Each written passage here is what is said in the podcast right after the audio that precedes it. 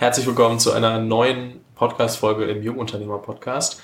Heute wieder mit einer neuen äh, Gründerstory und zwar, und das muss ich gleich zum Anfang ansagen, mit jemandem, der sehr dafür verantwortlich ist, dass äh, dieser Podcast so gerade wieder existiert. Das ist nämlich ganz witzig. Ich habe es damals schon erzählt, als ich mit äh, Felix Eiser gesprochen habe, dass äh, ich Anfang letzten Jahres, also Anfang 2020, noch so in der Schwebe war, ob Englisch, Deutsch, wie auch immer. Und dann saßen wir, ähm, haben, uns, haben Kaffee getrunken weil Chris in Berlin zum Besuch war und äh, dann meinten die beiden zu mir so ganz ehrlich, mach doch einfach. Und ähm, ja, dann äh, habe ich mich äh, dazu dem Ganzen äh, hingegeben und es hat äh, sehr gut funktioniert, sich damit äh, mal wieder zu beschäftigen und viele Interviews auf Deutsch zu machen. Deswegen längst überfällig. Ähm, ich freue mich, dass du äh, heute hier bist. Ähm, hallo Chris äh, in ganzer, in, in, in ganzem äh, Namen natürlich Christoph Zöller und äh, Mitgründer von Instafo und äh, Paretos und da kommen wir auch gleich drauf, aber erstmal herzlich willkommen und äh, danke, danke für den Arschtritt. Ja. danke dir, schön hier zu sein und dass es endlich mal geklappt hat. Ähm, Instafo ähm, beschäftigt sich viel mit, mit Recruiting, ist eine Reverse Recruiting Plattform. Ähm, ihr seid jetzt 50 Mitarbeiter, existiert seit 2014. Ja, wir haben 2014 gegründet, sind aber so richtig online erst seit äh, Ende 2016. Und Paretos ist ähm, eine Neugründung aus dem letzten Jahr, da bist du weniger operativ mit drin, ähm, logischerweise als bei Instafo. Und ihr kümmert euch um äh, KI-basiertes Decision Making. Ja, genau. Also Paretos, ähm, so Hauptgründer Fabi und Thorsten. Ich habe das Ganze ähm, mit mit angeschoben und kenne Fabi schon seit ja mehreren Jahren und habe ihn dann dazu überredet, wirklich aus äh, Paretos war so ein bisschen aus der Uni, aus seiner aus seinem Studium heraus entstanden, ähm, da auch wirklich eine Company zu gründen, ist eine No-Code, Low-Code-Plattform für auf der einen Seite Prediction Models und Optimization ähm, super spannendes Thema und genau, haben vor ein bisschen über einem Jahr gegründet. Ähm, Lauf sind gerade jetzt im Funding drin. Wenn der Podcast rauskommt, vielleicht die Runde schon abgeschlossen. Äh, läuft bisher sehr, sehr gut und äh, ja, macht auch super Spaß mit den beiden. Jetzt weiß ich, dass du jemand bist, der sich ungern nur über irgendwie die Unternehmen und, und, und Business identifiziert. Ähm, und da kommen wir auch auf jeden Fall nochmal drauf. Aber was muss man über dich eigentlich als Person wissen, wenn man, wenn man sich Christoph anguckt und nicht nur ah, der hat die Firma gemacht und ist da mit drin und ähm. ich glaube äh, gar nicht so viel. Ich will mich auch gar nicht so in den Vordergrund stellen. Äh, vielleicht aber kurz äh, mich vorstellen. Bin 28, ähm, komme aus Heidelberg, wohne dort auch noch, ähm, dort zur Schule gegangen, habe dann dual studiert bei der Allianz. War so ein bisschen so ein vorgezeigter Weg, weil mein Vater eine Allianzagentur hat und da war das irgendwie naheliegend. Ich habe mich für BWL interessiert und äh, habe dann aber schnell gemerkt, okay, ist nicht meins und habe dann aus dem Studium heraus, äh, habe davor noch so Parallelpartys auch organisiert, ähm, war damals auch recht erfolgreich und eine super spaßige Zeit. Hab dann aber gemerkt, okay, ich will irgendwie mehr, das ist nichts, das andere ist auch nicht. Und dann kam damals äh, Daniel äh, mit der Idee von Instafo auf mich zu und das war für mich so opportunistisch, so hey, hört sich spannend an. Ich weiß gerade eh nicht, was ich machen will. Ich weiß, die einen Sachen möchte ich nicht. Ich will ins Unternehmertum. Ich habe auch früh gemerkt, so der Unterschied von Selbstständigkeit und Unternehmertum. Äh, mein Papa war selbstständig, meine Mutter auch. Die hat so eine Kinderkrippe. Und ähm, genau, dann haben wir angefangen und haben gesagt, okay, lass uns mal loslegen. Haben Instafo gegründet und äh, ja, damals vor allen Dingen auch in Heidelberg. Ich hatte nahezu kein Netzwerk oder damals gar kein Netzwerk, was irgendwie in dieser heutigen Startup-Bubble oder was man heute als Startup-Bubble bezeichnen würde, zu Hause war und ähm, ja, bin sehr oft auf die Schnauze gefallen, habe super viel gelernt und ähm, so hat sich das dann über die Jahre hin äh, weiterentwickelt. Ich habe in der Anfangszeit war so ein ganz äh, lustiger Deal, weil wir haben so die, also nicht die heute klassischen Business Angel, sondern einfach Unternehmer aus der Region, ähm, die eher in der Old Economy ihr Geld verdient haben, äh, hatten wir angesprochen. Und äh, dann gab es einen, Alfred Keschkes hatte relativ großes Ingenieur-Company, in Venio heißen die, mit ähm, ein paar hundert Mitarbeitern in Deutschland, ein paar tausend im, im Ausland. Und der hatte einen großen Teil der Company verkauft gehabt. Hat gesagt so, hey, ich finde die Idee spannend. Ähm, ich glaube, da gibt es einen Markt, ich würde gerne investieren, aber ich bin aber damals Ende 60. Ich will eigentlich weniger machen und nicht mehr. Und ich habe auch mir die letzten Jahre super viele Beteiligungen angelacht. Ich will in irgendeiner Art und Weise mein Workload reduzieren, will euch aber auch unterstützen und hat mir dann so, so relativ spontan, wir kannten uns ein paar Wochen, äh, hat er mich, äh, hat gesagt, hey, komm mal zu, äh, zu mir nach Hause, wohnt da im Mainzer Raum und hat mir dann angeboten, äh, zu investieren, wenn nicht in der Anfangszeit, während so Plattformen und so alles gebaut wird, ähm, Klammer auf, was ich heute anders machen würde, Klammer zu, ähm, hat er gesagt, willst du mir nicht helfen, mein, mein Family Office zu managen?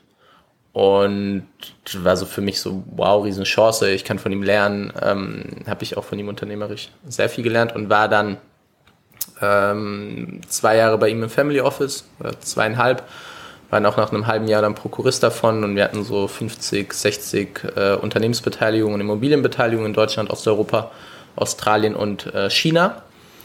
Und ich war sozusagen repräsentativ für ihn als Gesellschafter. Ähm, war mega spannende Zeit und wir haben daraus auch, wir hatten so einen Deal. Er hat mich äh, mit einem sehr stattlichen Gehalt bezahlt und darüber hinaus haben wir gesagt, wenn wir neue Projekte starten, bekomme ich immer Anteile an diesen Projekten und er übernimmt die finanzielle Seite. Und das ist so ein bisschen was, ähm, auch weil ich heute, glaube ich, viel aus meiner Unterne aus meinem Unternehmertum geprägt hat, dass ich auch nicht nur diesen einen Fokus hatte, so ähm, nicht nur in Staffo und links und rechts gar nicht, sondern auch dann bei Paretos mit angeschoben habe, weil ich da so eine Opportunity gesehen habe, ähm, Immobilienprojekte, wo ich noch unterwegs bin, weil das auch von ihm so ein bisschen da kam und ich da so erste Berührungspunkte habe. Ähm, und, und ja, das so ein bisschen zu mir in kurz. Das heißt, zusätzlich zu Instafo haben sich parallel dann schon Beteiligungen ergeben? Oder wie, also wie ist das dann am Ende gelaufen? Hast du dann danach irgendwie fünf, sechs, sieben kleinere Beteiligungen gehabt an, an verschiedenen Sachen, also Startups, äh, Immobilien und Co. Oder, oder was kann man sich darunter vorstellen? Ja, also ich hatte, also in der Zeit mit ihm war, ähm, ist so eine größere Immobilienbeteiligung entstanden, die wir rausgetreten haben. Es war so, ein, war so ein Projekt, ähm, so, so ein Gutshof, den wir gekauft haben, ein bisschen äh, Komplexität aus dem aktuellen Konstrukt genommen haben, uns dann, dann weiterverkauft haben. Ähm, stimmt gar nicht, zwei Immobilienprojekte sogar und ein paar Beteiligungen, die ich aber heute nicht mehr halte. Ähm, und es war mehr so, dass da so mir gezeigt wurde, okay, ich habe sehr, sehr schnell so extrem viel Facetten kennengelernt. War für mich so ein Accelerator, äh, um da einfach viel, viel schneller Dinge auch zu lernen und zu sagen, okay, es gibt halt gibt halt viel, viel mehr. Und ähm, das hat sich halt bis heute weiter. Ich habe jetzt mittlerweile auch eine, eine, eine Investmentgesellschaft mit, ähm, äh, nicht mit ihm zusammen, sondern mit dem anderen größten äh, Gesellschafter von Staffo, ähm, Carsten. Und ähm, da haben sich auch teilweise so Immobilienprojekte noch weiter äh, verfestigt, wo wir sagen, okay, wir gehen rein, wir sehen da irgendwie ein Potenzial und machen das. Ähm, größte Teil ist immer noch bei mir bei Instafo und macht mir auch nach wie vor extrem viel Spaß. Äh, gerade sehr, sehr viel im Umbruch, ähm, was mich da auch nochmal motiviert, nochmal zwei Schippen draufzulegen. Und das führt dann teilweise dazu, dass äh, aktuell mein, meine Tage und meine Wochenende sehr, sehr lang sind. Aber es macht mir äh, gerade extrem viel Spaß und bin da super happy mit. Umbruch hast du gerade angesprochen. Ähm, Daniel, der ursprüngliche Ideengeber, sage ich mal, ähm, hat jetzt vor kurzem die Firma verlassen. Ich kann nicht ganz genau zeitlich einordnen, wann, aber ähm, wie, wie war das für euch? Also was war das für ein Prozess? War das, also ist er auf dich zugekommen, meinte Chris, hey, sorry, ich muss raus? Oder also wie, wie war das auch für dich? Also wie, wie sehr war die aneinander gebunden? Ähm, wie viel, wie viel hat sich verändert? Ähm, genau, also erstmal ist äh, Ende diesen Jahres raus, ähm, Anfang Januar. Und es war so, dass sich mit Corona für uns erstmal auch viel geändert hat. Das war, ich weiß noch, letztes Jahr, ähm, als das Ganze angefangen hat, ich war noch in Austin und äh, bin dann wiedergekommen und war ja erstmal, also so wie wir heute auf die Sache schauen, dass ja eigentlich alles ganz gut ausgegangen ist für die meisten, ähm, war ja damals ja nicht vorhersehbar. Und ähm, wir hatten erstmal, also der Recruiting-Markt letztes Jahr ist so um 50 Prozent ungefähr zurückgegangen. Ähm, wir sind besser gefahren, wir hatten so im einstelligen Prozentbereich Rückgänge. Aber es hat einfach zu viel, habe ich gemerkt, bei vielen auch in meinem Umfeld äh, zu Gedanken geführt. Das hat bisschen die Geschwindigkeit aus dem ganzen Leben rausgenommen. Ähm, und das war auch so, dass Daniel und ich uns da dann viel ausgetauscht haben, ähm, was er eigentlich möchte, was ich möchte. Und ähm, dann ist er relativ, ähm, bewundere ich auch sehr zielstrebig, auch da draus sagt, hey, ich bin eher so der, der, der Ideen kreiert, der im Kleinen daran arbeitet. Wir sind eine gereiftere Organisation, da sind viel, viel mehr Strukturen und ähm, das ist irgendwie so nicht das, äh, wo ich mich wirklich wohlfühle. Ähm, und haben das dann auch relativ schnell sehr transparent im Management-Team ähm, gespiegelt und äh, haben dann super schnell eine Lösung gefunden, wie so seine Verantwortung übergeben werden können, ähm, wie wir das Ganze strukturieren können und äh, habe gerade äh, vorgestern mit ihm länger telefoniert, als ich ähm, im Auto nach Berlin war. Und äh, er ist super happy damit mit der Entscheidung. Er sagt, ähm, hat bei ihm nochmal sehr, sehr viel Energie freigesetzt, weil das einfach nicht so ihm entsprochen hat, was er bringen, was er von sich selber erwartet hat zu bringen und was aber auch die Organisation in der Situation oder in der Phase, wie wir aktuell äh, sind, gebraucht hat. Und ähm, genau, für mich war es natürlich auch ein Prozess, wo erstmal auch viel Unsicherheit hochkommt. Oh, okay, was bedeutet das? Wie nehmen Mitarbeiter das auf? Ähm, so viele Fragezeichen, weil ich diesen Prozess auch noch nicht durchgemacht habe.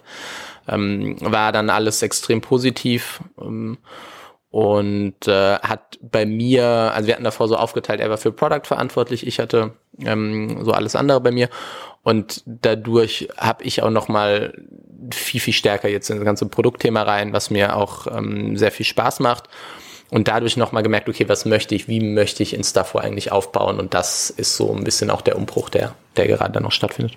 Wie gehst du mit so neuen Situationen, die auf dich zukommen, um? Also was machst du, um da nicht dich von diesem dieser Unsicherheit, was, was passiert jetzt, äh, überrennen zu lassen, sondern da wirklich auch ähm, schnell wieder, sag ich mal, die Oberhand zu gewinnen und das strukturierter anzugehen.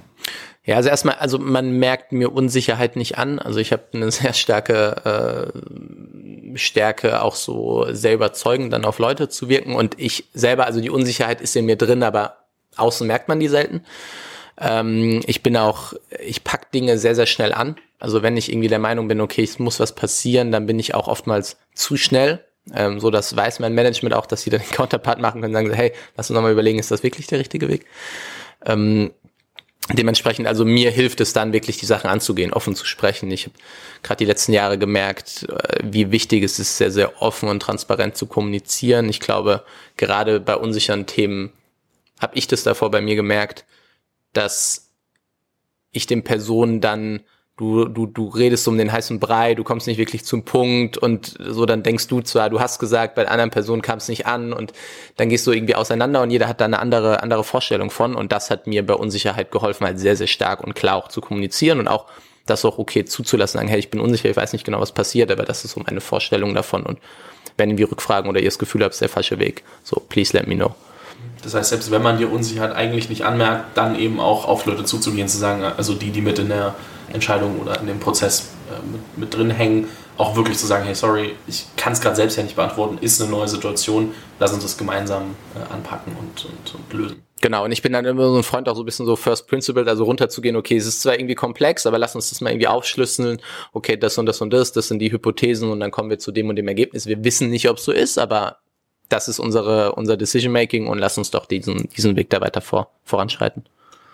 Und du hast gerade auch angesprochen, dass du jetzt selbst das Produkt nochmal besser kennengelernt hast und, und äh, dir Gedanken gemacht hast, wie, wie würdest du es verändern? Und du meintest auch, wenn du neu gründen würdest, würdest du es nicht, vielleicht nicht mehr als Plattform machen, aber ähm, wie, wie äh, denkst du darüber? Also wie schaffst du es in so einem Moment auch dann dir alles, was du die letzten Jahre äh, aufgebaut hast mit, mit Daniel und dem ganzen Team zusammen, dann zu überlegen, okay, wie, wie machen wir das nochmal deutlich größer? Ja, also ähm, also stimmt, dass ich einige Sachen, wenn ich heute neu gründen würde, die die anders machen würde, wahrscheinlich alles. Ähm, ich würde immer noch eine Plattform bauen, ich würde sie nur anders aufziehen erstmal, so ist auch gerade der Weg, wo wir hingehen. Ähm, also bei, bei mir ist ganz oft so, wenn ich mir irgendwie eine Herausforderung, eine Frage stelle, dann arbeitet die halt 24-7 in mir. Und wenn ich dann auch, wenn ich anschaue, wann ich dann manchmal so Ideen in Leadership Channel oder so irgendwie schreibe, dann sind es halt zu den absurdesten Uhrzeiten, weil äh, das kommt mir dann halt irgendwie im Unterbewusstsein so, aber das müssen wir machen. Und ähm, ich finde die, die, die Anekdote so super spannend von äh, ich wusste, ich, also ich weiß eigentlich sehr, sehr viele Sachen von denen schon, ich hatte sie aber nicht bewusst. So. Und in dem Moment werden mir die bewusst und fallen wie so Schuppen von den Augen und denken mir so, oh ja, okay, das ist es so. Warum habe ich das nicht vorher gesehen? Ähm, bin dann auch sehr, sehr analytisch so, da ich dann irgendwie doppelchecken und sage, okay, passt das mit den Hypothesen, passt das mit den Daten, passt das so mit dem, was wir wissen? Ähm, das bedeutet, das arbeitet eigentlich dann so ständig in mir, wenn ich mir irgendwie eine Frage stelle und wenn ich irgendwie vor einem Problem bin und dann komme ich automatisch irgendwann zu einer Lösung. So, ob das die richtige ist, das weiß man dann nicht, das, das probiert man dann erstmal aus und, und, und verprobt es, aber ähm, das ist so ein bisschen da mein Prozess, wie ich, ich kann nicht genau sagen wie, aber es ist einfach in mir Arbeit so und irgendwann kommt es dann. Das kenne ich, kenn ich selbst und man hört auch oft von diesem, ähm, also meistens in den Momenten, wo man einfach nicht operativ gerade tätig ist und jetzt nicht irgendwie tausend Meetings hat, sondern halt auch mal Zeit zum Durchatmen, die man sich ja oft eher weniger gönnt. Also ja. man hat ja gerade in der Anfangszeit natürlich, ich glaube, je, je, je erfahrener man wird, desto eher weiß man, dass man auch diese Ruhephasen und, und diese Gegenpole braucht. Ähm, viele nennen es Work-Life-Balance. Ich finde, seitdem ich das mal gehört habe, Work-Life-Integration ziemlich geil ähm, und, und, und besser passend. Das hatte mir ähm, der ehemalige Chief HR von Adidas mal erzählt, mhm. so von wegen, hey, ähm, das muss schon irgendwie ineinander greifen, weil wir identifizieren uns immer mehr mit der, mit der Arbeit. Aber darum geht's ja gerade gar nicht, sondern vielmehr so, sind es bei dir dann auch Momente, wo du so wirklich in so einer, wo du eigentlich mal gerade nicht über die Arbeit nachdenken willst oder sitzt dann zu Hause auf der Couch und spinnst äh, diese ganzen Themen nochmal durch? Selten. Also es sind mehr die Momente, ähm, ist mehr eher abstrakter. Also ich höre irgendwie einen Talk und der redet über irgendwas anderes. Ähm, ich hatte viele Sachen, wo ich mich mit Thorsten auch ausgetauscht habe, ähm, wie er äh, die Sachen bei Pareto sieht und wie er die Sachen aufbauen möchte. Ähm, wo ich mir irgendwie einen Podcast angehört habe. Also viele, viele abstrakte Sachen, die ich dann, die ich dann darauf anwenden kann auf mein Problem und dadurch kommt mir dann in irgendeiner Art und Weise kommen mir dann Lösungen, weil ich glaube, ähm, was wir, was wir viel zu wenig machen, ist wenn wir vor Herausforderungen stehen, würde ich sagen, in ganz, ganz vielen Fällen wurden die halt, wenn ich das Problem abstrahieren kann, in anderen Bereichen irgendwie schon gelöst. Ähm, und, und das, das habe ich zu selten gemacht und das fällt mir mittlerweile viel, viel einfacher. Denn je mehr Zugang du auch zu Knowledge und zu Personen hast und du redest über irgendwelche und dann denkst du, ah ja, okay, der hat das so gelöst, das ist nicht genau wie mein Problem, aber das kommt da sehr, sehr nah dran. Wie könnte ich das denn lösen? Ja, die Transferleistung fällt ja. mir auch immer wieder auf, dass es äh, viel helfen kann. Oder man halt eben einfach wirklich unterwegs ist und über gar nichts nachdenken will und dann, ach, da ist es ja eigentlich. Also so ein Gedankengang. Was mir aber oft passiert ist, dass ich, wenn ich äh, viel auf Hypothesen basiere, und mich zu spät mit anderen Leuten unterhalte, ich mich so oft im Kreis drehe und, und in meinem eigenen Kopf verrückt werde. Und das ist wirklich egal, ob das private Themen sind oder ob das geschäftliche Themen sind, dass ich manchmal mich einfach komplett verrenne. Ähm, kennst du das Phänomen auch und wenn ja, wie gehst du damit um? Mm, ja, ich, ich kenne das nicht so stark. Ähm, ich kann nachvollziehen, was du meinst. Bei mir ist, ich bin, ich bin oft so der, und da bin ich auch sehr stark drin, den Impuls zu geben und zu sagen so, hey, lass uns irgendwie mal das anschauen, aber ich bin nicht dann so der super starke Integrator. Ich, ich kann das und ich kann das auch aufbrennen, aber ich merke, das ist jetzt nicht so was, wo, wo, wo ich meine super gute Stärke habe und was mir auch so viel Spaß macht. Ähm, und deswegen auch so mein, mein äh, Dujan und Nikolai, mein COO und CTO, die da auch extrem stark drin sind, ähm, wo wir uns da den Ball sehr, sehr gut übergeben können und wo ich auch sehr dankbar drum bin, ähm, ähm, weil wir da uns sehr gut ergänzen. Okay, Integrator klingt sehr stark nach Visionary Integrator aus, aus Rocket Fuel. ähm, wenn, wie, wie hast du das gebaut? Also ich glaube, für sich selbst zu akzeptieren und, und, und selbst zu verstehen, ich bin in ich habe hier meine Stärken und, und äh, ist super wichtig. Also und dann auch zu verstehen, wo die Schwächen sind. Aber das dann auch in der, also auch selbst loszulassen, fällt mir zum Beispiel schwer. Ich bin nicht so gut darin, Dinge abzugeben und zu sagen, hey, mach du mal. Ähm, das wäre jetzt mein erster Gedankengang, aber entwickel das mal weiter. Ähm, konntest du schon immer, musstest du das irgendwann für dich erkennen und, und ähm, wie war dieser ganze Prozess, dass du da bist, wo du heute stehst? Nee, also ich habe das, ich habe das lernen müssen, aber ähm, auch gerne gelernt. Also ähm, vielleicht erstmal so zu Stärken und Schwächen. Ich habe mittlerweile relativ viele so Persönlichkeitstests gemacht, gerade wieder so den äh, Clifton Strength heißt der, weiß nicht, ob du den kennst. Ähm, Insights, ähm, unter anderem, also wir haben viel auch bei uns im Management-Team damit gearbeitet. Nicht jetzt mehr, um die Leute danach auszuwählen, sondern mehr in der Retro ähm, im Nachhinein. Und dadurch habe ich mich halt viel auch nochmal besser kennengelernt. Also du, du erkennst dann so Verhaltensmuster, wenn du die dir eingestehst, wo du, die du vielleicht auch nicht immer cool findest, aber dann, dann machst du so einen Test und dann, dann öffnet dir das ein bisschen die Augen und dann wird, wurde mir das immer bewusster, wo ich sage, okay, das hier sind meine Stärken und, und, und das kann ich gut. Und die Zusammenarbeit hat sich dann mehr oder weniger so entwickelt, ne? weil ich mit den Leuten extrem gut konnte, weil sie mir, weil sie mich ergänzt haben und mir da extrem viel abgenommen haben, wo ich nicht so viel Lust drauf habe. Ja. Ähm, und genau, mir kommt so ein Beispiel so gerade, wenn es um, um Daten geht. Also ich habe viele Ideen so, hey, lass uns doch mal die Daten mit denen vergleichen, lass mal gucken, oder da ist. Ich bin aber jetzt nicht so der, der nitty-gritty mir dann, äh, die da irgendwie ähm, aus den Datenbanken zieht und, und mir Analysen drüber fährt. Und da ist halt Nikolai super stark und das macht er auch extrem und macht, macht er auch sehr, sehr gerne und ist eine Stärke von ihm. Und ähm, das ergänzt sich dann dann super gut. Ja. Ähm, und vor allen Dingen dadurch, dass ich ähm, ich habe relativ war so eine lustige Geschichte. Ich habe mit keine Ahnung 18, 19 war eins meiner ersten äh, Bücher der Weg zum erfolgreichen Unternehmer heißt, heißt das, glaube ich. Genau, wo er erklärt so Selbstständigkeit und Unternehmertum und ähm, das war für mich so ein Moment, wo ich einmal verstanden habe, ah, okay, meine Eltern machen Selbstständigkeit, ich will Unternehmer werden ähm, und was bedeutet das? Und das bedeutet auch, okay, Verantwortung abgeben. Ich glaube sogar teilweise habe ich jetzt im Nachhinein die Verantwortung bei manchen Sachen auch zu schnell abgegeben, wo ich jetzt merke, okay, ich muss dort noch mal tiefer rein und muss so die, die, die DNA noch mal stärker prägen ähm, und, und viel auch mit den Leuten kommunizieren. Und ähm, aber das war so ein bisschen der Hintergrund, wo ich gesagt habe, okay, ich möchte halt wachsen, ich möchte Neues lernen, das ist auch was, was mich antreibt, ähm, gerade so ein, so ein, so ein äh, Lernwille. Ähm, und dafür muss ich abgeben. Also für alle, die es nicht kennen, einmal, ich verlinke meine Podcast-Folge mit Stefan, ähm, dann äh, das Buch in der Startup-Szene gar nicht so bekannt und verbreitet, finde ich immer wieder spannend, weil es auch eins der ersten war, die, die ich damals irgendwie zu dem Thema gelesen habe. Bezieht sich sehr viel auf dieses Fachkraftmanagement und Unternehmeraufgaben. Also zu unterteilen ist es eine Aufgabe, die ausgeführt werden muss und ähm, gemanagt werden muss oder dann vielleicht auch strategisch eher am Unternehmen gearbeitet werden muss. Also die Unternehmerrolle in diesem ganzen Prinzip ist wirklich an der Firma zu arbeiten, sie weiterzuentwickeln und alles andere zu versuchen, in eine Organisation zu packen, die dann äh, dir das eben ermöglicht. Ja.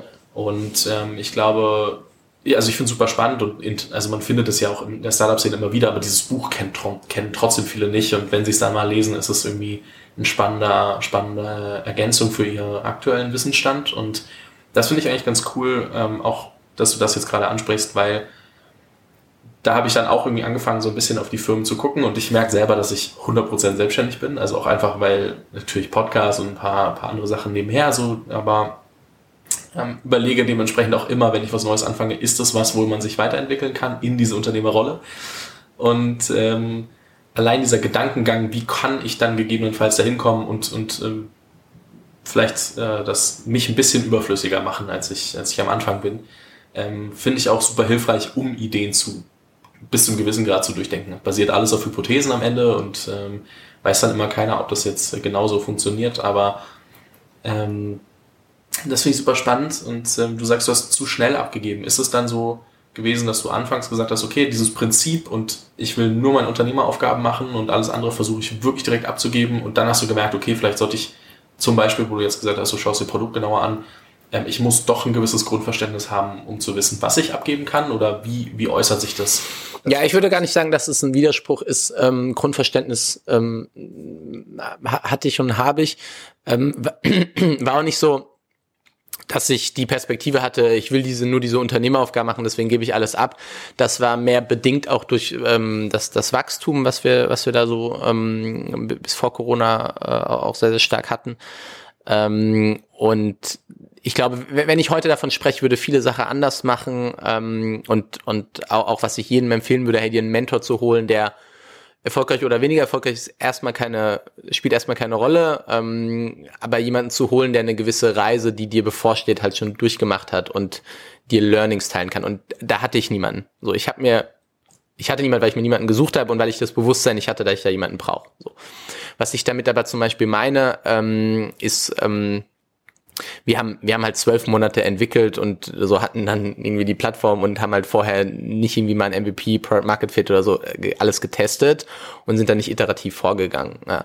Äh, Würde ich heute nie wieder so machen. Glaube ich, war halt auch Bullshit im Nachhinein, weil wir hätten das ganz anders lösen können ähm, mir viel stärker die treibenden Faktoren anzuschauen für am Ende mein Erfolg. Und das, damit meine ich nicht Umsatz. Ähm, das ist auch ein Fehler, den ich oft beobachte, so dass man zu viel Umsatz anschaut, aber Umsatz halt eigentlich nur der Output, wenn du was richtig gemacht hast und, und drunter sind halt andere treibenden KPIs, die dann irgendwie äh, ähm, Wert schaffen, wofür Kunden dann Umsatz zahlen äh, oder Geld zahlen, was dann zu Umsatz führt.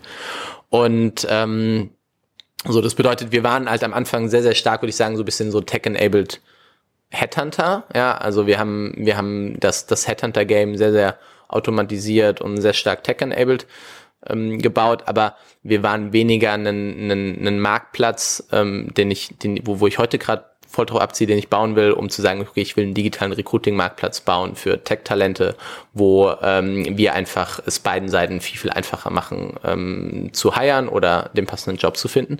Ähm, und das bedingt halt gerade bei einem Marktplatz Angebot und Nachfrage, ich brauche eine gewisse Liquidität, ähm, das bedingt, dass ich den, den Markt schärfe und halt enger gehe und gewisse Sachen irgendwie nicht mache. Weil wenn du jetzt sagst, hey Christoph, ich brauche irgendwie einen äh, äh, Podcast-Mitarbeiter, äh, ja, dann kann ich den irgendwie für dich suchen, als ich sag mal so Headhunter, das Ganze automatisiert man, kann den die auch besetzen und kann damit irgendwie Geld verdienen.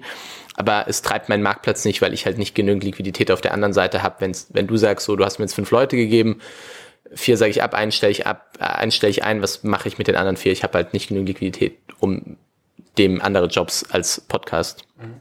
Äh, whatever, Manager, wie man die dann nennt, äh, irgendwie noch äh, einzustellen. So, das bedeutet, wenn ich einen Marktplatz bauen will, muss ich, brauche ich andere treibende Faktoren, als wenn ich einen, einen Enabled Tech Recruiter baue, obwohl ich beide mal das gleiche Ziel vervollständige. So. Und da war halt ganz klar, so Daniel kam auch aus diesem, aus diesem Bereich äh, Recruiting, ne? der hatte da die Berührungspunkte, der war da irgendwie viel, viel tiefer drin. Ich hatte damit eigentlich nichts, oder ich hatte damit nichts zu tun vorhin Staffo. Ähm, ich habe mich auch nie beworben.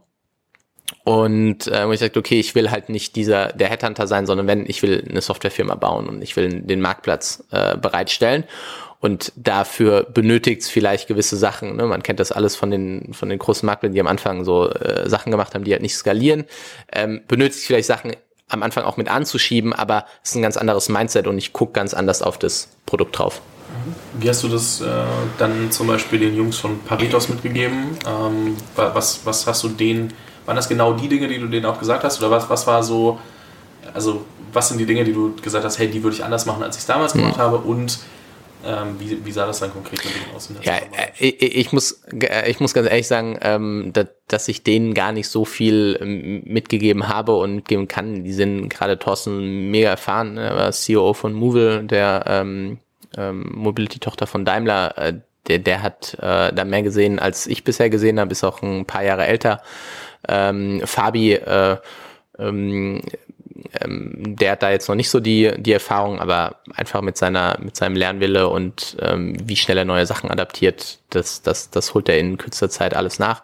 Äh, von daher, den, wir, wir, wir ist, da trete ich weniger jetzt so als, als Mentor auf. Ich hatte ähm, am Anfang Fabi geholfen, da das Team mit aufzubauen, wo Thorsten noch mit hinzukommt, äh, hinzugehört. Und, und das war dann für mich, wo er einfach einen extrem starken Wert auch mit reinbringt und ich jetzt mehr, also wir agieren auf einem Sparings-Level, wo wir ähm, auf einem höheren Level halt einfach strategische Themen äh, besprechen, wo wir nicht ganz sicher sind, okay, gerade Hiring-Strategie, ähm, wir sehen uns als Deep Tech Company, ähm, äh, wir wollen die, die besten Leute da irgendwie haben, ähm, da sind wir auch bereit, dann die Gehälter zu zahlen, also wo wir einfach mehr so strategisch entscheiden, okay, wollen wir lieber den annehmen, der ein bisschen günstiger ist oder nehmen wir jetzt den äh, KI-Experten, der halt gerade irgendwie bei Apple gearbeitet hat und dann das und das möchte. Also sind mehr irgendwie strategischere Sachen, wo ich aus meiner Erfahrung berichte, ähm, was ich heute anders machen würde, aber davon hat halt Thorsten auch schon ganz, ganz viel von diesen Iterationen selber schon durch.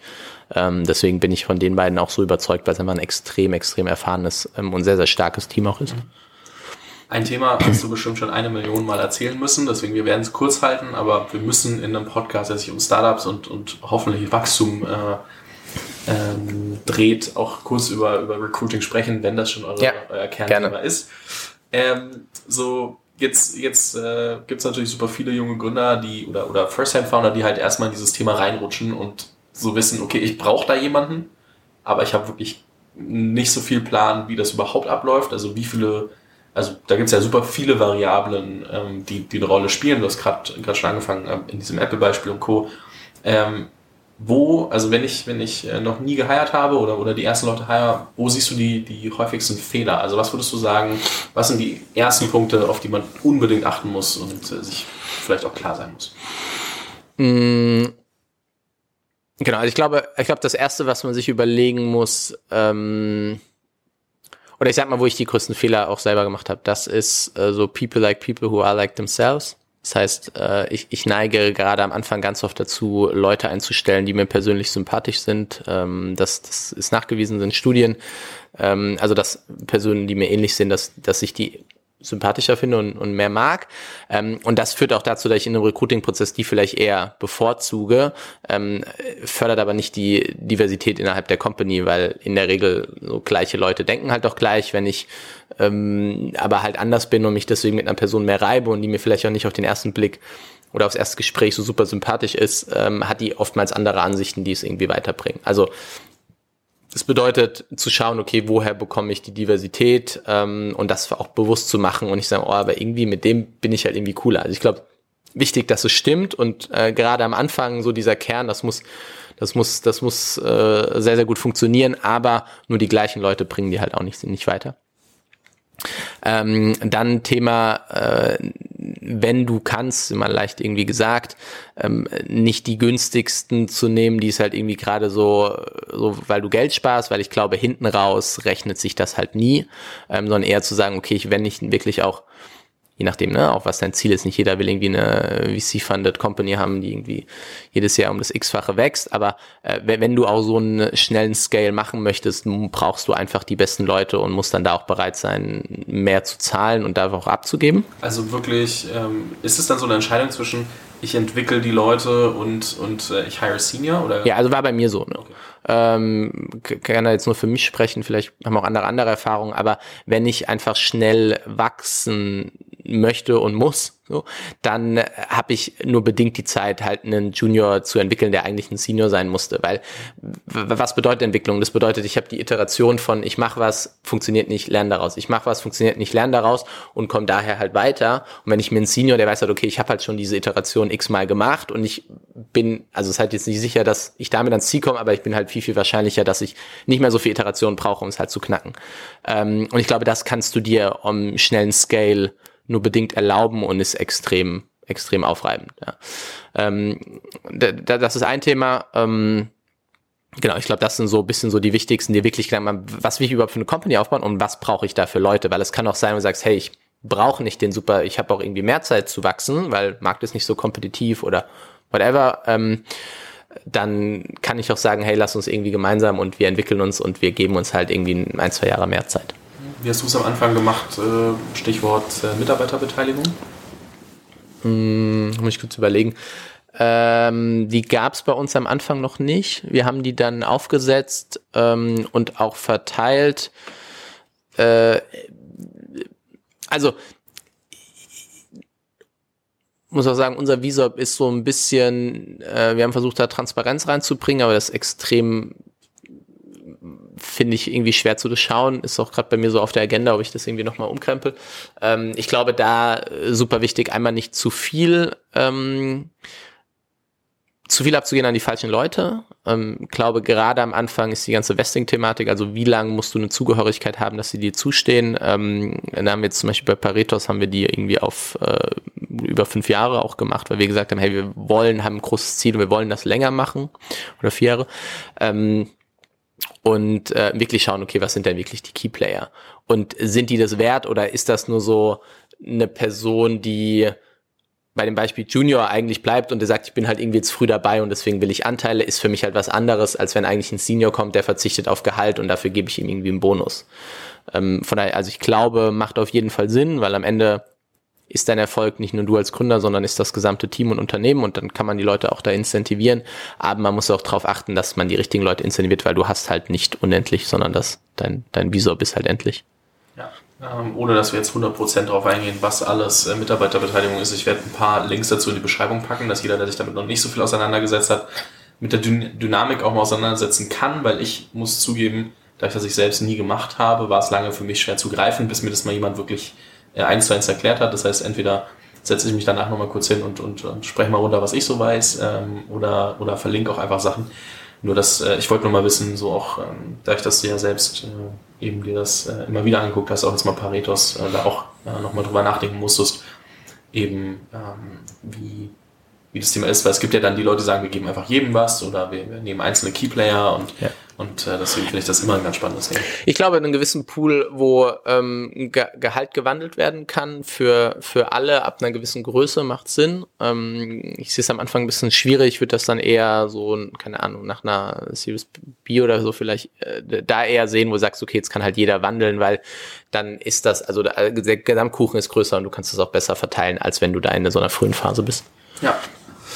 Ähm, Nochmal zum Thema, Thema Recruiting. Wie verändert sich Recruiting, wenn man wächst? Also wie verändert, was würdest du sagen, wenn du jetzt die ersten Leute hirest äh, versus wenn du dann äh, immer größer wirst? Was für Veränderungen hast du wahrgenommen?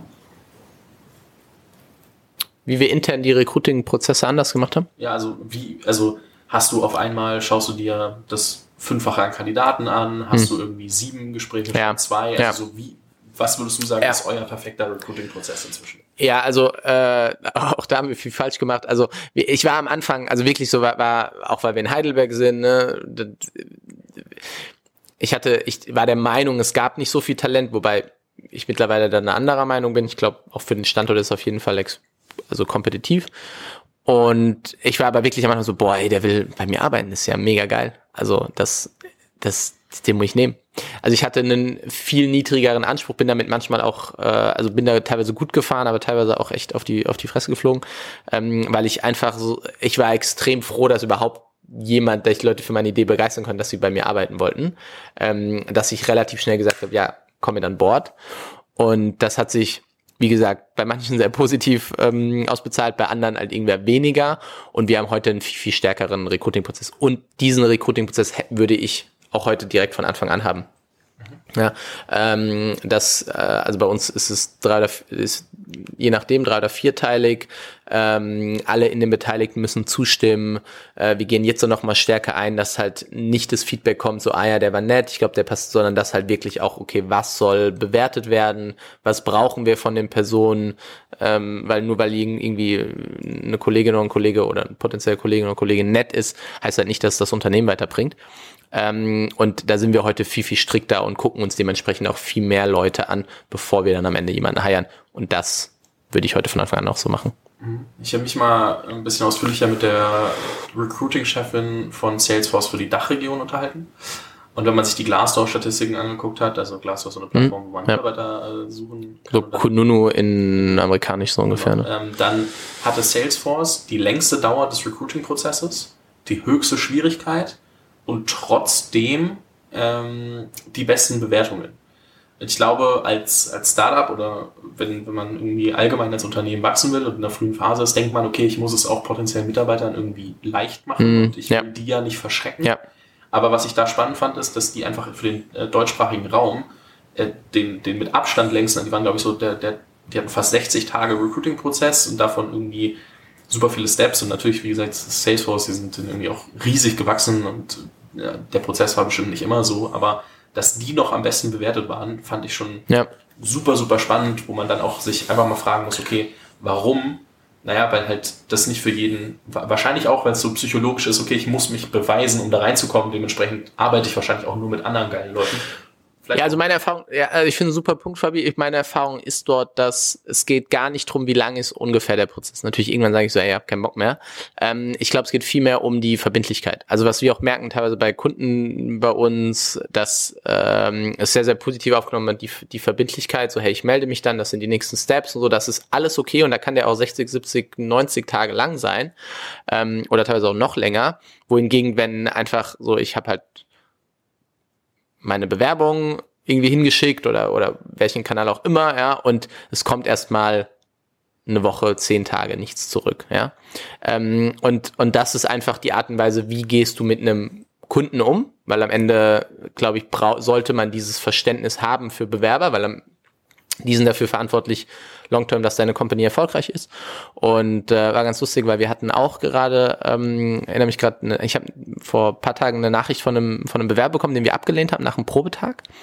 Ähm, und er hat wirklich so einen langen Text geschrieben, so wie mega er den Prozess fand. Er findet es super schade, er wünscht uns alles Gute. Ich soll noch ganz liebe Grüße an die und die Person sagen, die in einem Probetag, ähm, die haben ihn da mega aufgenommen und er findet es schade, aber ist okay. Und das Lustige ist, die Person, also wir machen natürlich unser eigenes Recruiting auch über unsere Plattform und diese Person ist jetzt bei, weil sie halt auch das Profil hat, über unserer Plattform auch noch bei anderen Companies im Prozess.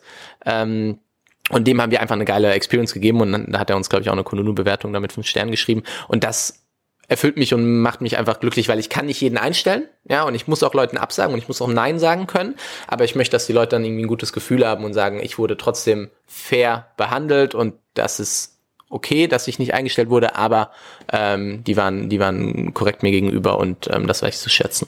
Guter Punkt. Es war auch kein Aufruf, jetzt den Prozess unnötig lang zu machen, sondern ähm, da ist Verbindlichkeit definitiv ja. ein, ein, super wichtiger Punkt. Und ähm, ich erlebe es auch oft bei, bei Bekannten, bei Freunden, die es dann irgendwo bewerben und äh, dann irgendwie zwei Wochen, drei Wochen gar nichts hören oder auch nie eine Antwort bekommen, ja. wo ich mir halt denke, okay, die werden auf jeden Fall zu niemandem rennen und sagen, hey, da bewirb dich. Wenn da ja. eine, eine, bekannte Person von denen hingeht und sagt, ich würde mich jetzt da bewerben, sagen die ganz ehrlich, ich habe da nie eine Antwort bekommen, ist jetzt auch nicht das beste äh, Word of Mouth, was man ja. da irgendwie, was man da irgendwie erzeugt. Deswegen vielleicht ganz spannend, zumindest zurückzuschreiben, hey, in den nächsten Tagen werden wir uns zurückmelden. Also so von wegen, hey, wir haben es auch gesehen und dann auch nochmal Follow-up zu machen, ist wahrscheinlich gar nicht verkehrt. Ja, du kannst es ja auch mittlerweile, da gibt's ja auch Tools und so. Also das ist äh, ein Prozess. Also was wir auch extrem stark merken, ist eine Stellenbeschreibung. Ne? Also wenn du dir teilweise Stellenbeschreibungen anschaust, denkst du dir, okay, die wollen einfach, dass sich niemand bewirbt, weil äh, die, die, ich vergleiche das immer ganz gern so mit einer Landingpage oder irgendwie mit einem äh, Checkout auf dem E-Commerce. So, wenn wir weil wenn die Stellenanzeigen so gemacht werden wie da, das ist halt absolute Katastrophe. Da wird nicht richtig beschrieben, das Unternehmen nicht, da würde man sich niemand, da wird sich niemand auch selber drauf bewerben. Ähm, und da sehe ich im Recruiting einfach noch extrem viel Potenzial, diesen Prozess einfach besser zu machen. Und genau das ist auch das, was wir mit Instafo machen, spitz auf die Tech-Zielgruppe, weil wir da sagen, okay, ist einfach der, die, die Nachfrage am höchsten und diesen, sage ich mal, in der luxuriösesten Position, ähm, weil der aktuelle Prozess einfach Pain. Meinst du damit, dass äh, zu groß, also zu krasse Anforderungen gefragt werden in der Beschreibung oder meinst du, wie das dann von danach der, der Flow ist, um äh, Nee, gar nicht, also teilweise zu krasse Anforderungen, so das gibt es halt einfach nicht, ja. Ähm, in Kombination mit Standort vielleicht noch und Gehalt, ja, also einfach fernab von der Realität. Ähm, das ist das eine. Ähm, Informationen fehlen, die mir einfach wichtig sind, weil wenn ich halt nicht super needy bin, sondern einfach sage, hey, ich bin halt irgendwie mal offen und man mich nicht, also sozusagen passiv suchend irgendwie approach über eine Ad oder whatever, will, also bin ich halt nicht so needy und sage, ich will halt die Informationen gut aufbereiten, ich will das, was mir wichtig ist, ich will das irgendwie gut verständlich. Ähm, das ist das eine, ja. Ähm, und auf der anderen Seite auch, wie der Prozess dann teilweise danach ist. Das sagst du, ey, habe ich halt irgendwie gar keinen Bock mehr drauf. Also ich glaube, es ist sozusagen auf der einen Seite vorne, was zeige ich und was biete ich und was suche ich. Das muss halt A, realistisch sein und muss halt gut ausgefüllt und die Informationen, die ich, die ich haben möchte, sollen auch da drauf sein. Ähm, und auf der anderen Seite, wie ist der Prozess danach? Ja, was ich immer sehr spannend finde, ist gerade, wenn man sich irgendwie anguckt, so jemand äh, soll einen Masterstudiengang haben, am besten fünf Jahre Berufserfahrung, ähm, für eine Junior-Position, wo die Leute dann am besten aber auch noch jung sind und kein Geld verdienen wollen. Ja, und, äh, und äh, das Framework, mit dem gearbeitet werden soll, gibt's halt gar keine fünf Jahre. Und ähm, Praktika zählen nicht als Berufserfahrung. Dementsprechend, ähm, naja, also da gibt's wirklich, also da kannst du quasi nur noch als dualer Student irgendwie vielleicht reinrutschen. Und da denke ich mir manchmal, hä, also wie soll das funktionieren, wenn man, also klar, man sollte schon wissen, was man sucht und man muss wissen, äh, man muss selbst wissen, wie du anfangs gesagt hast, ob man eben Senior-Leute sucht oder Leute entwickeln kann. Aber beides in einem, also so jemanden, den man entwickeln kann zum Preis von, äh, einen Senior zum Preis von jemandem, den man entwickeln kann, ist schon ah, schwierig. Ja. schwierig. Ähm, andere Frage, ähm, wo sich bestimmt auch äh, so im Einstieg, im, im Hiring äh, Leute immer wieder fragen, äh, wie, wie bestimmt man ein faires Gehalt? Also wirklich super banale Frage wahrscheinlich und ja, individuell äh, zu beantworten, aber wie, wie geht die da? Mhm. Super schwierig. Ähm, ich hatte mal so ein Credo, ich, dass ich gesagt habe, wenn ich, so, wo ich auch nicht, deswegen sage ich hatte, ähm, sagen wir, dass es 100% richtig ist, aber ähm, ich will keine Leute haben, die nur des Gehaltes wegen wechseln, also weil, keine Ahnung, sie verdienen halt gerade irgendwie 70 und ich zahle ihnen halt ein bisschen mehr. Ähm, sondern ich möchte Personen, die der Arbeit willen, also das, was wir machen, dass sie da zu uns kommen und da auch bereit sind, vielleicht kurzfristig auf was zu verzichten oder auf der gleichen Level, auf dem gleichen Level zu bleiben, weil meine Hypothese dabei ist, okay, die gehen dann halt, wenn, wenn nur das Gehalt deswegen wechseln, gehen sie auch weiter. Also ähm, und dann gucke ich mir halt oftmals das Gehaltsgefüge an und stell und versuche das in Relation zu setzen. Ähm, ich finde das, ich finde das ein extrem schwieriges Thema. Ähm, weil das bedeutet, ich gebe dir halt einen Wert. So, ich sage, hey Fabi, du arbeitest für mich und du bist das wert. Und das finde ich aus einer höheren Perspektive, klingt jetzt vielleicht ein bisschen philosophisch, aber finde ich das einfach extrem schwierig zu sagen, du bist halt nicht mehr wert als, als Beispiel 50.000 Euro im Jahr. So, das ist halt dein Wert, dass du für mich arbeitest. Und ähm, ja, also ich finde super schwierig, ich habe keine Lösung dafür. Ähm, ich glaube, es ist aber irgendwie was, was äh, eigentlich auch eine Veränderung braucht, aber ich weiß auch nicht, weiß auch nicht wie. Aber mir fällt, das ist mir bewusst geworden. Ich hatte vor, vor ein paar Wochen ein, ein Gehaltsgespräch mit einer äh, Mitarbeiterin von mir, die ich äh, sehr, sehr schätze und auch extrem wichtig ist und wir hatten so ein bisschen unterschiedliche Vorstellungen erstmal und dann war halt auch, habe ich versucht, meinen Gedankengang zu erklären und habe das halt in Relation zu dem Gehaltsgefüge gestellt und habe gesagt so, hey, das heißt aber nicht, dass ich sage, du bist halt nur so viel wert, weil implizit bedeutet das das ja. Und ich glaube, da haben viele, oder da kann das dann auch ein Problem haben, dass die Person halt denkt, hey, ich, ich bringe doch so gut, also ich bin halt irgendwie mehr wert in meinen Augen und das will ich hier gar nicht abstreiten, sondern im Gegenteil, sondern ich sage halt, aber das ist unser Gehaltsgefüge und da sehe ich meine Verantwortung, dich einzuordnen. Mhm. Ähm, letztes Thema zu, zu diesem ganzen Gehalt und, und, und Mitarbeiter- und, und Recruiting-Thema und dann versuche ich nochmal irgendwie einen Bogen zu spannen. Ähm, wenn wir gerade bei, bei Gehalt, Gehaltsgefüge sind, wie, wie transparent seid ihr? Also wie transparent würdest du oder was hast du für Erfahrungen mit Transparenz mhm. bei diesem Geldthema gemacht? Weil du meintest, Mitarbeiterbeteiligung versucht ihr sehr transparent zu regeln. Ähm, ist es bei Gehalt auch so oder eher nicht so? Oder auch was ihr dir geändert wird? Ähm, also beim Gehalt teilweise, also innerhalb einer Abteilung Boni und so waren wir re relativ transparent. Wir, wir sind dabei jetzt nicht, dass wir sagen so, hey, bei uns ist das ganze Gehalt äh, öffentlich. Ähm, ich kenne tatsächlich, ich weiß eine Firma, ich weiß, ich, Recap macht es, glaube ich, ähm, die diese recycelbaren äh, Becher. Und ähm, also ich habe auch da teilweise von Firmen gehört, die das machen, wo das einfach auch zu Problemen kommt, weil jetzt vergleich dich mit dir und du verdienst, keine Ahnung, 50.000 äh, und ich verdiene irgendwie 48 äh, oder so. Und sage ich, ja, aber ich bringe doch viel mehr Leistung als der Fabi. Und also ich glaube, das, das, das ist extrem schwierig und du brauchst eine sehr gereifte Kultur. Ähm, und, und ja, ich habe es noch nie ausprobiert. Ähm, habe es auch jetzt irgendwie nicht vor, weil ich glaube auch die Vergleiche mit anderen irgendwie nicht so sinnvoll sind in allem, was wir irgendwie machen. Ähm, ja, also Aufruf, wenn irgendjemand dieses ganze System disrupted, Gehalt, wie man das Ganze irgendwie gut darstellen kann. Ich glaube, das ist nicht optimal gelöst, aber ich habe auch keine bessere Lösung aktuell. Du hast vorhin schon mal angesprochen, dass ähm, dir auch Coaches immer wieder weiterhelfen, ähm, dich, dich weiterzuentwickeln und die für dich ähm, relativ wichtig sind in einer, in einer Welt, wo ja doch sehr viele Menschen auch irgendwie versuchen, sich selbst als unfehlbar zu zeigen und, und so zu tun, als ob sie alles wüssten und ähm, dann äh, immer später irgendwie vielleicht doch nochmal drauf kommen, ah, ich, ich kann doch nicht alles wissen und manchmal braucht es auch eine externe Meinung. Ähm, wann hast du angefangen, äh, dir, dich mit externen Leuten auszutauschen und ähm, sind das so die Art Coaches, die man aus dem Internet kennt oder sind das, oder, oder was macht für dich einen guten Coach auch aus? Mhm. Ähm, also angefangen äh, habe ich, also von der Motivation her zu lernen und ich habe einen sehr, sehr starken Antrieb, auch so Wettbewerb ist mir wichtig. Ähm, und ich habe gelernt, als ich beim Alfred da diese Family Office äh, dann Prokurist war und auf einmal Firmen Geschäftsführer führen musste oder sozusagen über den war und mit denen, also die Gesellschafter vertreten haben, mit denen dann verhandelt und Strategie und so. Das, und ich war damals, ähm, lass mich nicht lügen, Anfang 20, so alt wie du, 23 oder so. Ähm, und, und es war halt so für mich so, ich war halt, also die waren teilweise so alt wie mein Dad. Und mir ist es extrem schwer gefallen, ich konnte mich immer gut ausdrücken, aber mir ist extrem schwer gefallen, mit denen halt irgendwie auf einer Augenhöhe zu, zu reden. Ähm, ähm, und da habe ich gemerkt, okay, ich muss halt schneller irgendwie Erfahrung machen. Ich kann nicht irgendwie fünf, sechs Jahre warten und das irgendwie alles durchmachen. Ich muss irgendwie weiterkommen. Und hatte da für mich so ein bisschen so eine Eingebung, dass ich gesagt habe, okay, sehr, sehr viel hat mit meinem Bewusstsein zu, mit meiner Persönlichkeit, wie ich die Dinge sehe, ähm, wie ich darüber nachdenken kann und wie ich dann darauf reagiere. Also triggert mich irgendwie ein Verhalten, triggert mich, wenn die mich irgendwie nicht so ernst nehmen aufgrund meines Alters und so.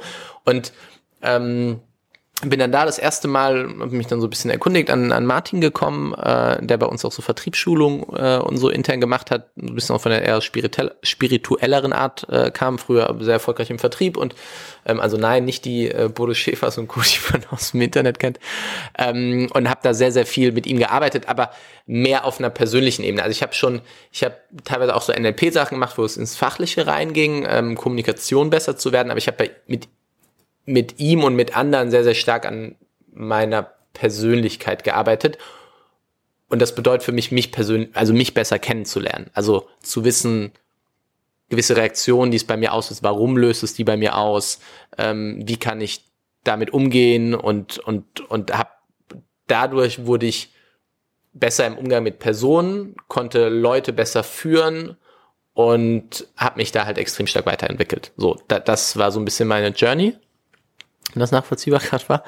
Ähm, und da, das fachliche Podcast hören, was lesen, mich wo reinarbeiten, das lief so parallel und hatte ich nie unter dem Label Coaching, mhm. sondern das war ja, ich habe das nie gelabelt, wenn ich jetzt so drüber nachdenke. Für mich war Coaching immer, okay, meine Persönlichkeit weiterzubringen und dadurch besser mit Personen zu können, ähm, mich zu wissen, okay, warum löst gewisse Sachen aus, und das ist auch nicht so, dass die Sachen bei mir nicht mehr ausgelöst werden, sondern ich reagiere dann nicht mehr wie so ein Stier vor so einem roten Tuch, sondern ja, ich habe mir mal besser kennengelernt. Und was für mich ein guter Coach ausmacht, ähm, ich glaube, Vertrauen war bei mir sehr, sehr wichtig.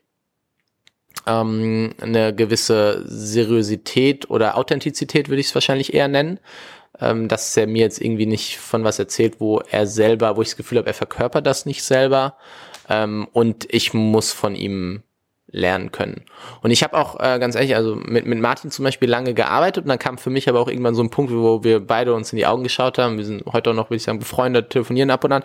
Ich so, hey, so, auch gesagt, so ich kann dir, also ich habe dir alles jetzt mal irgendwie beigebracht. Wir können das jetzt noch fünfmal wiederholen, aber ich glaube, ich bin äh, da jetzt nicht mehr der Richtige. Und ist auch, glaube ich, vollkommen in Ordnung, dass man Coaches hat, die einen gewisse Zeit lang äh, ähm, äh, begleiten.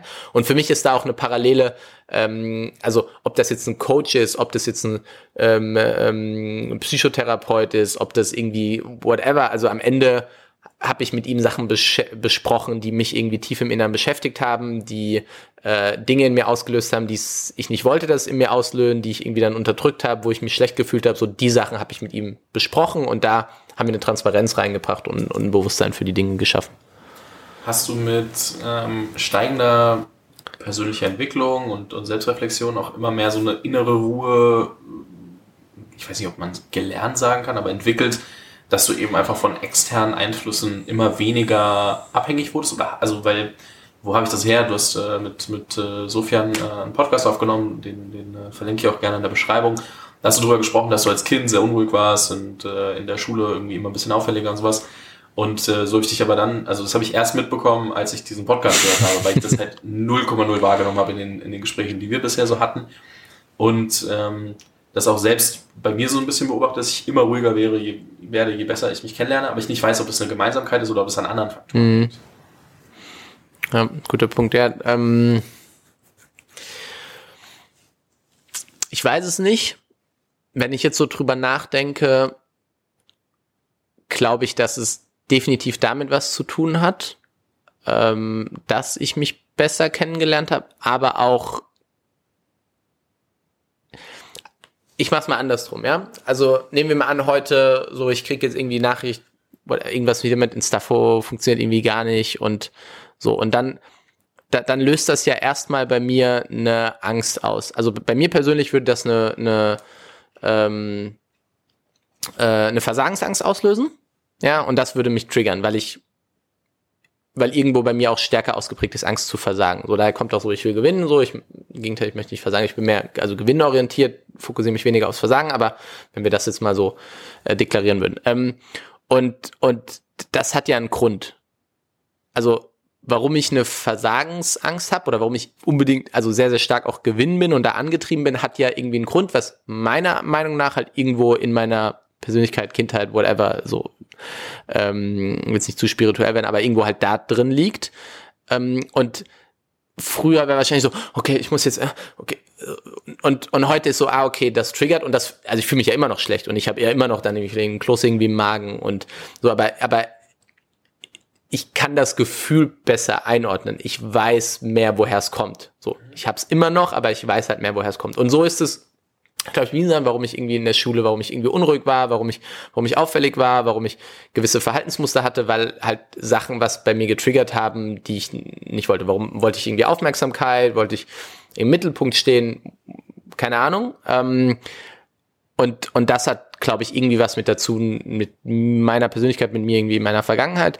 Ähm, und da wurde ich, ja, dessen wurde ich mir mehr bewusst und deswegen kann ich jetzt heute ruhiger regieren, wenn sowas kommt. Ja, also äh, wenn so Versagensängste, wenn irgendwie was nicht funktioniert, wenn du irgendwie kurz davor bist, irgendwie zu scheitern, ähm, dann, dann habe ich das Gefühl immer noch, aber ich reagiere halt darauf anders und daher kam das. Also um die Frage, habe ich gerade ein bisschen weiter ausgeholt, aber um die Frage zu beantworten, ja, also ich glaube, das hat was damit zu, dass man sich besser kennenlernt und vermutlich aber auch, dass man einfach andere Erfahrungen macht und teilweise auch weiß, hey, so schlimm, wie es sich dann anhört, ist es dann irgendwie doch nicht und es geht irgendwie alles weiter. Und, ja. ja, also so auch irgendwie alte Denkmuster, Glaubenssätze aufbrechen, ja. gucken, ähm, wo könnte das, also wo rührt das her? Und je öfter man das gemacht hat oder je tiefer man da wahrscheinlich auch reingekommen ist, desto eher kann man es dann halt auch, wie du sagst, zuordnen. Plus man hat dann neue Erfahrungen gemacht, weil das dazu gehört, um solche Sachen aufzubrechen, ähm, um das äh, auch, auch weiterzuentwickeln. Und das ist, glaube ich, auch alles äh, etwas, was wir alle schon mal erlebt haben. Man malt sich immer direkt diesen Worst Case aus, beziehungsweise mhm. es hilft auch manchmal, sich den auszumalen, ja. weil man dann meistens merkt, okay, Worst Case, äh, Median Case und normaler Case und Best Case. Und dann merkt man, sehr selten schrammt man an den Worst Case, aber wenn man sich damit schon irgendwie ähm, akklimatisiert hat, sage ich jetzt mal, dann, ähm, dann kann man es auch leichter ertragen, als wenn es auf einmal so komplett rapide runtergeht. Und meistens kommt man auch um den komplett rum. Also ich glaube, das gehört da auch dazu, dass äh, recht schnell zu analysieren, okay, was kann passieren, was bedeutet das und ähm, dann aber auch zu schauen, wie man da dagegen steuern kann. Ja, vor allem, ich glaube, dass das Positive beim Worst Case ist, dass du, wenn du es halt mal weiter spinnst, also bleiben wir bei dem Beispiel so, okay, Insta funktioniert nicht, ja, okay, was passiert dann? Okay, wir haben irgendwie dann kein Geld mehr, okay, was passiert dann? Okay, wir müssen vielleicht Insolvenz werden, okay, was passiert dann? Ja, wir haben halt irgendwie Insolvenz werden, okay, so, okay, was passiert denn? Ja, du machst halt irgendwie was Neues. Also, wenn das dann halt so weiter steht, kommst du so, so aber so what? Also, Leben geht halt weiter. Ähm, und das ist meistens besser als dieses Gefühl, was man erstmal im Kopf hat, wenn, wenn irgendwas nicht, nicht funktioniert. Ja, ja, ich merke, äh, dass ich immer so eine emotionale Achterbahn fahren, fahre, wenn es so Dinge sind, die ich nicht für mich gelöst habe und eben dann äh, die, die, die Denkmuster noch nicht aufgebrochen habe und noch nicht weiß, wo es herrührt, dann Halleluja.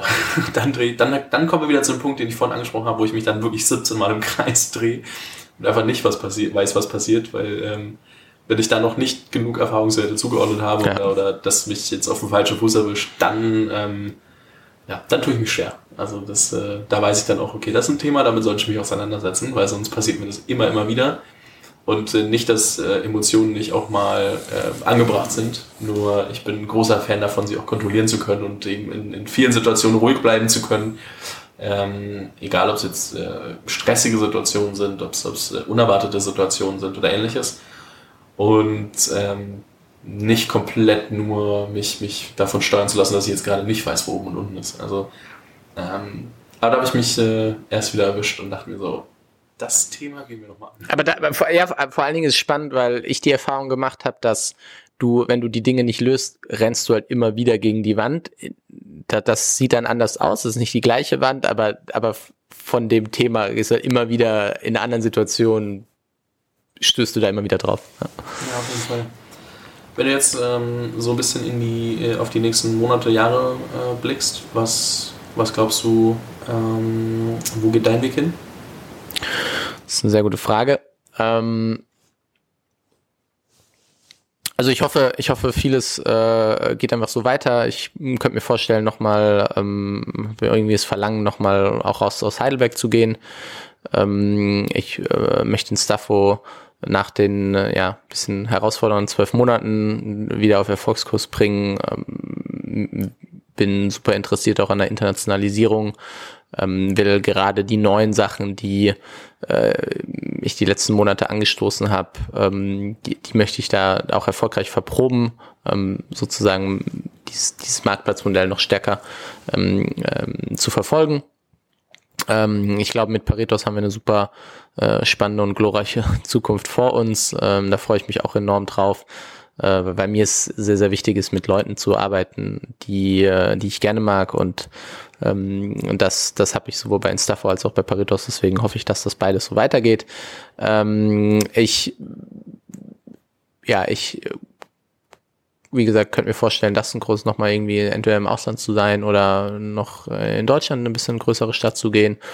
Und ähm, was, also habe ja auch gesagt vorne im Vorgespräch, so gerade diese Projekte, die ich am Anfang angefangen habe, so auch im Immobilienbereich einiges gemacht, ähm, ähm, in, einem, in einem Team, ähm, wo es mir auch sehr, sehr viel Spaß macht, zusammenzuarbeiten. Das ist das, was ich auch noch weiter vorantreibe und ja, bin es 28, ähm, ist noch, bisschen ist noch ein bisschen Zeit, hab äh, so, so Familie steht noch nicht auf der Agenda, aber wenn wir dann weiter in Zukunft kommen, ist auch das das, was mir, was mir persönlich wichtig ist. Ähm, und ja, ich glaube, wir leben in einer mega, mega geilen Zeit gerade, ähm, auch wenn es jetzt vielleicht aktuell nicht, nee, nee, nicht ganz so cool ist, aber ich glaube, von den ganzen Umbrüchen, von Möglichkeiten, die wir haben, von Dingen, die passieren können, ähm, ist zwar auf der einen Seite sehr, sehr herausfordernd mit den ganzen Eindrücken, aber auch sehr, sehr viele Möglichkeiten. Ähm, und ähm, da will ich auch gerne mitarbeiten, da will ich ein Teil von sein. Ähm, ich glaube, wir haben sehr, sehr viele Verantwortungen, gerade unsere Generation, äh, will jetzt gar nicht gerade das Thema irgendwie äh, Klimawandel und so aufmachen, aber ich glaube, es gibt viele Sachen, die einfach geändert werden müssen, wo wir ein anderes Denken brauchen. Wir brauchen irgendwie ein nachhaltiges, langfristigeres Denken und nicht so ein ähm, ja so ein Raubzug auf, auf kurzfristige Gains. Und äh, ja, da will ich auch mehr noch in diese Richtung gehen und mich in irgendwelchen Weisen auch äh, betätigen. Ich finde den, zum Beispiel auch das ganze Thema Schulsystem extrem spannendes Thema. Ich glaube, das ist etwas, was den, den Wohlstand der zukünftigen Generation sichert, was einfach aktuell nicht funktioniert, was scheiße läuft. Also ich glaube, da gibt es sehr, sehr viele Herausforderungen, wo ich mir ähm, auch persönlich äh, ja das Verlangen dran habe, ähm, auch dann da die nächsten Jahre, äh, Jahrzehnte dann auch äh, an, an den Sachen äh, dann auch zu arbeiten ich glaube, bei diesem Schulsystemthema sind wir uns alle einig und trotzdem diskutieren wir ja auf sehr hohem Niveau. Ne? Ja. Also so, wir meckern ja auf sehr hohem Niveau, weil so schlecht geht es uns ja scheinbar nicht. Und trotzdem ist vieles veraltet. Ne? Also es ist so. Ähm ja, ich glaube, ich glaube, da ist mehr so die Herausforderung, dass es halt oftmals ein kurzfristiges Denken ist. Also ja, uns geht's auch, aber äh, noch gut. Ich glaube, du merkst das erst sehr nachgelagert. Und was ich beobachte, ist, dass wir uns halt ich will mich da nicht rausnehmen, äh, ich auch bei vielen Sachen halt sehr auf kurzfristige Sachen orientieren ähm, und deswegen da halt die, die Blicker nicht drauf haben. Ne? Das fängt an bei den Wahlperioden, die halt irgendwie nur ein paar Jahre sind äh, und und dass es halt so ein hartes Brett ist, wo sich auch niemand richtig äh, dran traut. Ich meine, hier Tom mit mit Code hat der damals schon mal so einen kleinen Vorstoß gewagt, weil ich auch äh, extrem bewundere und super super stark finde. Ähm, ja, aber ich hoffe, dass da bald irgendwas passiert und bin auch gerne bereit, meinen Teil dazu beizutragen. Eine Sache, die ich spannend finde, die mir jetzt gerade auffällt, wenn ich so drüber nachdenke, ist, äh, weil du meinst Kurzfristigkeit und, und auf Vereine so bezogen. Was wir natürlich in der Schule lernen, ist, dass es manchmal genug ist, einfach Dinge kurz äh, so, so Binge-Learning-mäßig direkt zu lernen, dann am nächsten Tag auszukotzen und wieder zu vergessen. Und ich glaube, wenn man solche Grundprinzipien zu früh ähm, oder früh lernt, dann äh, orientiert sich natürlich, natürlich viel der Gewohnheit auch im, im, im späteren Leben daran. Und ich nicht, dass ich jetzt die ganze Zeit irgendwie nur kurz irgendwas angehe. Ich versuche sehr langfristig zu denken, aber ähm, ich glaube schon, dass da ein paar Verhaltensmuster auch durch so falsche Incentivierung in der Schule kommen und äh, jetzt gar nicht mal nur auf die Fächer bezogen. Ja, also ich finde eine, eine spannende Thema, was mir gerade noch in den Kopf kam, äh, weil du gesagt hast, wir jammern auf hohem Niveau definitiv. Ähm, absolut gesehen sind wir so für die Industrienation auf jeden Fall noch weit oben, aber relativ gesehen, äh, wenn du dir anschaust, alles was so, haben wir halt, haben wir halt richtig reingeschissen. Und äh, das, finde ich, sollte unsere Benchmark sein, weil nur weil wir halt immer noch unter Top, keine Ahnung, drei, fünf oder wo, wir da stehen, ähm, auch die Frage, was man misst, aber dann ist das zwar okay, aber wo wir halt waren und von wo wir kommen, glaube ich, haben wir halt relativ ziemlich reingeschissen und da haben wir ordentliches wieder aufzuholen. Und wir sehen ja auch, dass ähm, wir sehr, also ich habe das Gefühl, wir haben manchmal schon sehr lange Phasen, bis Leute sich ähm, nach der Schule, in, also erstens weiß nach der Schule keiner, was er machen soll. Zweitens ähm, muss man immer durch Zufall in irgendwas reinstolpern, um dann äh, zu entdecken, was man eigentlich, was man eigentlich machen kann und, und die Welt überhaupt zu entdecken, weil man in der Schule kein Verständnis dafür bekommt. Dementsprechend, du hast schon, du hast schon recht, es gibt super viele Punkte, die man, die man aufbrechen kann und muss. Und ähm, meckern auf hohem Niveau, vielleicht revidiere ich es ein bisschen. Also so, wir, wir dürfen meckern, Und äh, gleichzeitig geht es uns ja trotzdem irgendwie sehr gut. Wir beide sind ja auch durch dieses Schulsystem durch und äh, können uns jetzt auch nicht unbedingt beklagen, aber bei mir ist es trotzdem 100% Zufall, dass ich heute hier sitze. Also von daher, ähm, ja, es ist immer, immer so und so, aber da unterhalten wir uns noch mal in Ruhe irgendwann mit jemand anderem wahrscheinlich drüber und ja. dann, äh, dann macht man da noch mal, bevor man jetzt hier dieses Fass aufmacht, weil ich glaube, das äh, kann ein bisschen dauern. Ja, ich, bin auch kein, ich bin auch kein Experte drin, ich finde nur irgendwie, es sollte, es sollte geändert werden. Chris, es äh, hat mir sehr viel Spaß gemacht. Eine abschließende Frage habe ich noch. Ähm, die stelle ich eigentlich immer, dass jemand so ein, dass, dass jeder... Hast mich nicht vorgewandt. Das ist jede Zuhörerin... Ähm, ähm, noch schnell was, also ein Quick Win mitnehmen kann. Ähm, welches Buch hast du am öftesten verschenkt? Ähm, ähm, äh, äh, äh, wer, also tatsächlich am öftesten verschenkt habe ich, oh, ich glaube, es heißt Wer bin ich? von Jörg B. Nee, halt. Ich glaube, drei Fragen heißt es. Wer bin ich? Der blaues Cover, wir verlinken es. Ich glaube, es heißt drei Fragen, wer bin ich, wohin gehe ich und mit wem? Von Jörg Bukai oder so. Ich, äh, das habe ich tatsächlich am öftesten verschenkt. Tipptopp. Also schau, Vorbereitung. so, so Hätte ich mal genau gucken können, wie das Buch heißt. Ja, um Gottes Willen. Das nee, ich habe nicht so, ich nicht so mit Namen, aber ähm, ich glaube, äh, ähm, drei Fragen, wer bin ich, wohin gehe ich und mit wem. Das, äh, aber wir verlinken es noch. Tipptopp. Was ich noch verlinke, Instafo natürlich, dein LinkedIn, weil du da sehr aktiv bist und ähm, sage an der Stelle vielen lieben Dank, hat mir sehr viel danke Spaß dir. gemacht und äh, bin gespannt, was wir so in den nächsten ähm, Monaten, Jahren von dir noch sehen und hören. Mir auch, danke Fabi.